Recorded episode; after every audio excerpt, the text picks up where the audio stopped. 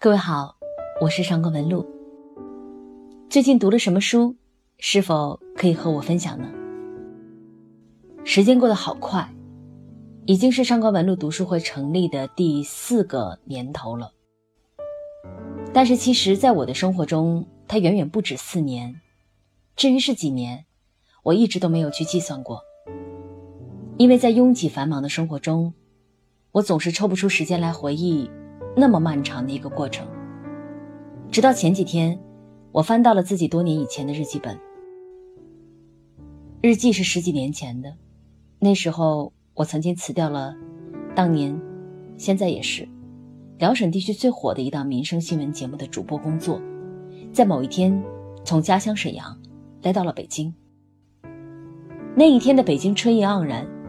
走在阳光里，我在日记本上写下了一句话：一颗种子，只要虔诚地将自己埋葬，就最终能长成参天大树。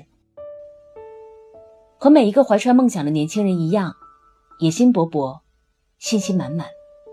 我以为只要我拼命的攀登，早晚有一天也会成为一名著名的主持人。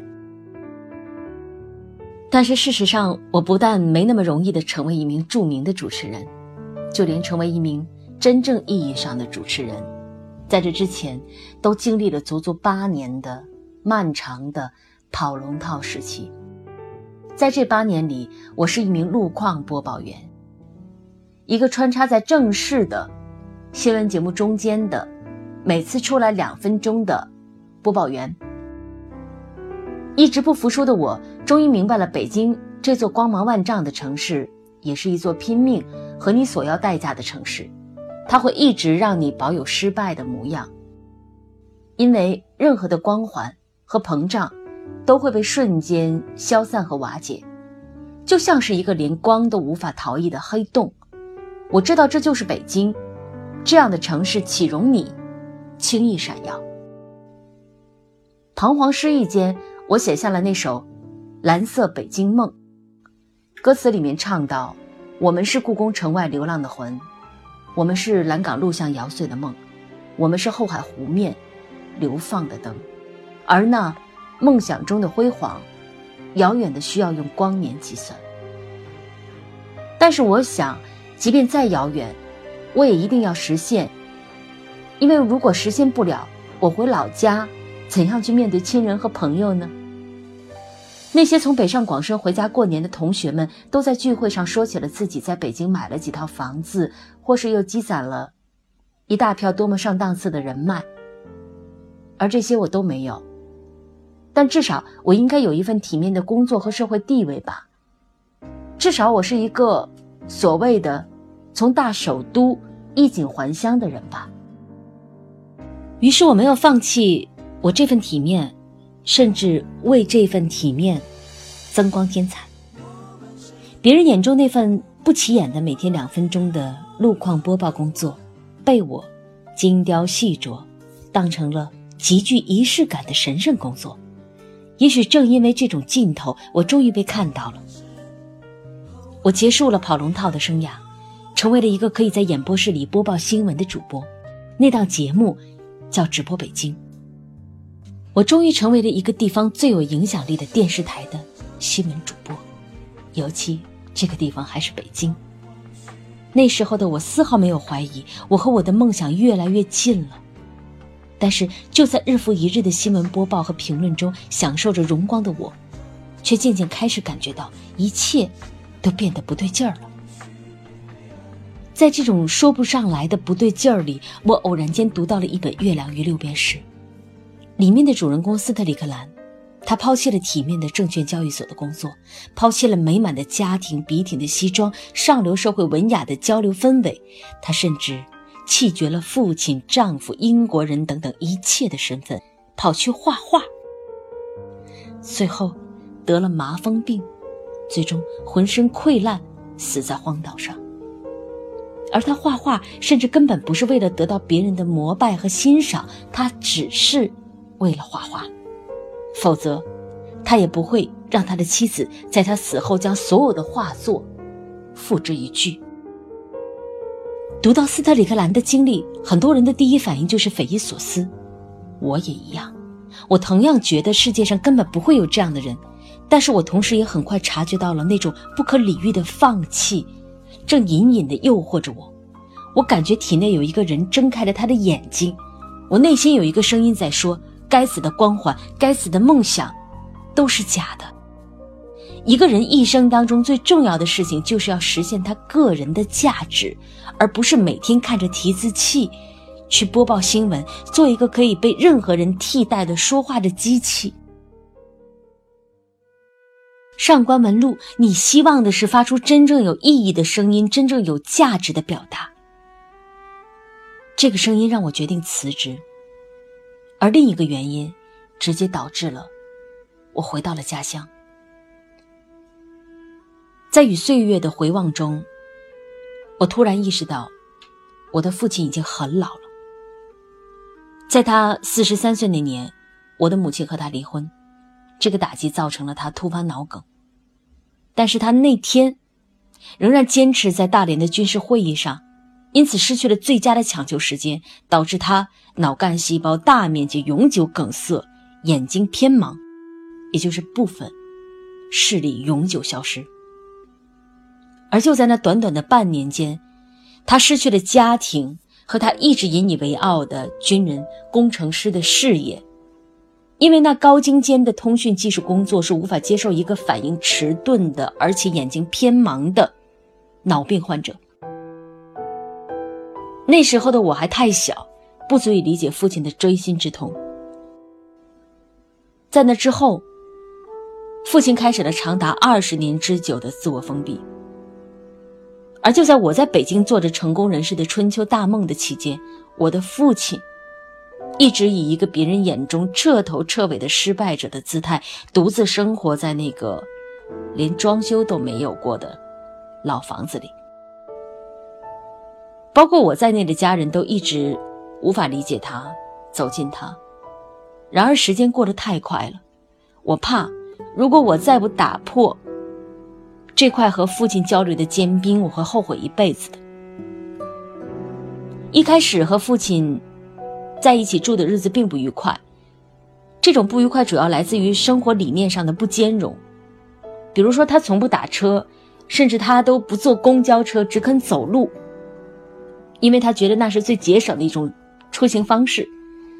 比如说，我爱吃豆腐脑，他会去到楼下帮我买来，但是他自己却只会喝一碗隔夜的粥，他永远只会买一碗，理由是那碗豆腐脑要花四块钱。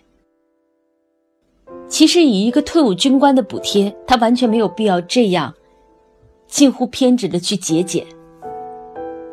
而且，我的父亲他几乎不会用手机，也不太会用微信，而每天我和他有限的沟通是用一张纸条来完成的。我知道现代人是很难想象的。我早上起来就会看到他在饭桌上留下一张纸条，那上面写着，比如说：“爸爸去图书馆了。”爸爸去买菜了啊，然后下一句就是豆腐脑放在厨房里，要趁热吃掉。是的，因为不会使用电子设备，因为要节俭。我爸爸他看书的唯一的方式就是去图书馆借阅，而这对于他来说真的很讽刺：一个二十年前的通讯技术高手，居然因为一场脑病，被通讯技术彻底的淘汰了。后来，发现待业在家的我在看书，爸爸干脆就让我和他一起去图书馆。在无数次重复的从图书馆到家的路上，他渐渐开始给我讲老子、讲庄子，给我讲马克思列宁，还有邓小平。我第一次发现，原来，原来有一个世界，是那样的，可以让人感到丰富多彩。而在一次次的讲述中，我发现，我的父亲，他关于幸福的独家秘密，那个住在破破烂烂的、没有装修过的老房子里的老头，其实有着一个无比绚丽的世界呀。所以后来，当我读到赫拉巴尔的《过于喧嚣的孤独》时，我更加理解他了。在《过于喧嚣的孤独》里，那个故事里的主角是一个叫汉加的垃圾打包工，他常年在。苍蝇成堆、老鼠成群、潮湿又恶臭的地下室里工作着，但是这个地方却被他视为天堂。而这个地方能够成为天堂的唯一原因，就是汉家能够从臭烘烘的废纸中捞出一本好书。最卑微和渺小的身份，竟然能够接触到最伟大浩瀚的思想；最艰苦朴实的生活里，竟然能生出最幸福满足的心灵。这些，仅仅只是因为一本重量仅有几百克的书。我终于明白了我父亲的世界。那个世界简单、宁静、广阔、渺远。我曾经以为格格不入的他很可怜，但其实可怜的是我，是我们，不知疲倦的去追逐名利，去获取安全感，不择手段的去成功。我们把自己包装的那么漂亮，那么优质，却往往总是逃不掉空虚和焦虑的心灵深渊。我想到过去那些年的自己，作为一个在大城市里打拼的年轻姑娘，我唯恐自己会露出。二线城市女孩的马脚，我会用几个月的工资去买一个名牌旗下最便宜的一款包包，背上它。我在人群中，就好像不那么心慌了。在世贸天阶的灯光面前，我就不再觉得自己要回避。回想起来，那样的我，我觉得才是可怜，又卑微。但是，所幸我终于找到了真正让我不再感到卑微的方式。我决定叙述自己对书籍的见解，我要把书里面那些引领着我父亲和我走出人生低谷和阴霾的智慧传播给别人。于是我创办了这个解读文学名著的网络电台。做这件事的时候，我一点都没有考虑成功或是失败，因为我已经不再惧怕做一名失败者，因为我有一个坚固的。不为人知的小小角落，这个世界比任何的物质城堡都坚不可摧。在这里，有和我一样的人，他们在角落里，他们并不光鲜，甚至伤痕累累。我第一次感觉到，褪去了所有光环的人，也能够如此幸福。因为在这三年多的时间里，有一个、两个。后来的上百万人开始因为我的讲解而喜欢上了读书，爱上了文学，而这些书友们带给我的感动，经常让我热泪盈眶。就在前几天，有一位一直陪伴了我三年多的书友给我发来微信，他说：“近来我的耳朵越来越听不清别人说话了，医生说是耳朵硬化，听力会逐渐下降。那个时候我很怕。”怕再也听不到老师动听的声音。有时候我努力的想去听人家说话，也经常因为听不清而造成误会和困扰。后来，我听了《生命不能承受之轻》，您的名著课堂，使我不再惧怕。我选择重新学街舞，重新去规划自己的生活。人的经历就像是一则成长记，标记着我们行走过的岁月。还有很多，像这位书友一样，因为读书而变得满足和美好的人，真的是他们给了我坚持下去的勇气和信心，而我也真正的感觉到自己是被需要着的。这样的我，是可以一直和虚无对抗下去的。所以，我今天敢于写下这封信，我敢于说出这样的话。现代人的自信不应该仅仅依赖于他拥有多少实际的房产、车子、名牌或是名望以及地位，而应该是来自于他真正的丰盈的内心。如果人是一棵树，我们的自信不是来源于别人能够看到的那部分，像树干、像花朵，而是那根须在土壤里扎的有多深。所以我从来不会推荐别人去读。成功学，因为成功学默认了每个人都要在财富和地位上成为人上人，但是也许那些光环并不适用于每一个人。相反，广袤的名著世界，才是纯粹的归于心灵的，能够帮助我们找寻到心之所向的一份指南。也许他们并不像那些鸡汤或成功学一样，能够让你瞬间热血沸腾，但是却能够给予你最充盈、最持久的底气。希望我们能够抵抗这个浮躁的时代，在书籍的世界中分隔出属于自己的一方天地，将读书这件小事儿一直坚持下去。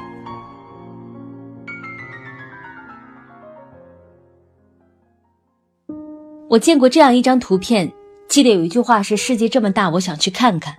可实际上，就算你有时间、有金钱，也未必能够看得到多大的世界。有些人终其一生都看不到某个层面的世界，就像这张图片中的第一种和第二种人，眼界和阅历都限制了他们。我曾经做过一期，呃，做过一套三十六本名著的解读。